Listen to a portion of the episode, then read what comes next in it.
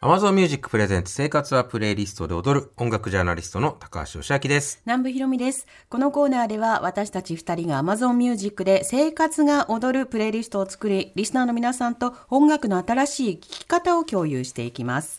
今回は生活は踊る公式プレイリスト吉明さんの2022年7月の番組選曲から5日分丸ごと詰め込んでいます。ですから、いつでもどこでも生活は踊るがオンエアしていない時でもその季節にぴったりの選曲を楽しめるということです。ではその中から吉明さんどの一日ピックアップしたんでしょうか？はい、えー今回は2022年7月18日月曜日の選曲です。はい。ラインナップは？こんな並びになっております。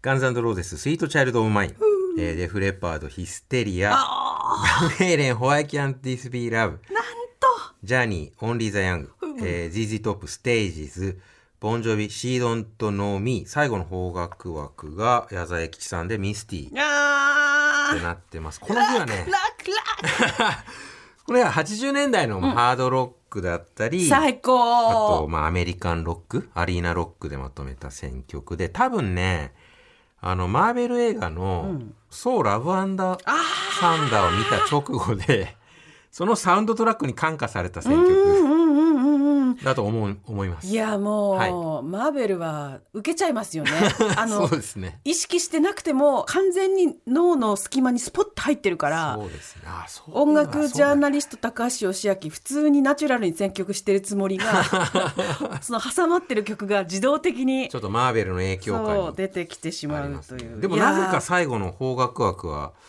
A ちゃんうん矢沢永吉さんのミスティで締めてるんですけどまあ LA レコーディングのアルバムで結構アメリカンロックの腕利きのセッションマンたちがバックアップしたアルバムっていうところで選んだところもあるんあるんじゃないかなと思います。当時のそ当時の選曲の記憶を思い出すと。はい。で A ちゃんね今年フジロックに出演するんですよ。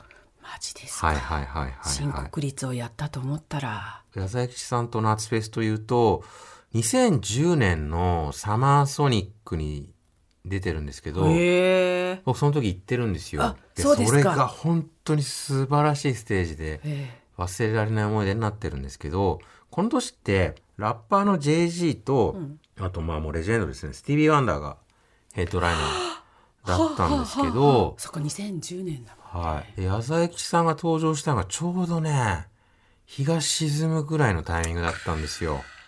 それでスタジアムで聴くボスメロ系の曲がもう本当に気持ちよくて。夏になるとね、その A ちゃんのサマーソングを聴いてはですね、サマーソニーのステージを、あ記憶を蘇らはせ、い、吹けるん思い出して浸っておりますけれどもね。はい。これはその中のじゃあ、はい。A ちゃんの大好きなサマーソングの一曲でございます。ははいい。矢沢永吉さんでミスティです。はい。矢沢永吉さんでミスティ聴いていただいております。今吉明さんの記憶にチューニングしました 夕暮れ時にこの曲生でしょ？しかも生ですね。スタジアムのそういう開放的な空間で、それこそ生ビールとかね、飲みながら聴いてたらもう最高ですよ、ほんと。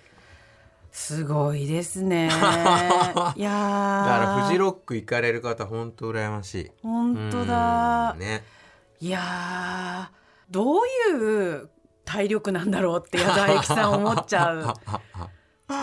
うまいっすね。でもう全然現役感常に現役。うん素晴らしいな。しかもこの曲めっちゃいい曲ですね。ちょっとね、今年の夏のプレイリストに加えてくださ。はい。い、はい。矢沢永吉ミスティも入っているジェーンスー生活は踊るの公式プレイリストが Amazon Music で配信中です。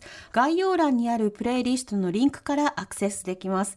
またこのコーナーは毎週月曜日の午前11時30分頃から TBS ラジオジェーンスー生活は踊る内でも放送されています。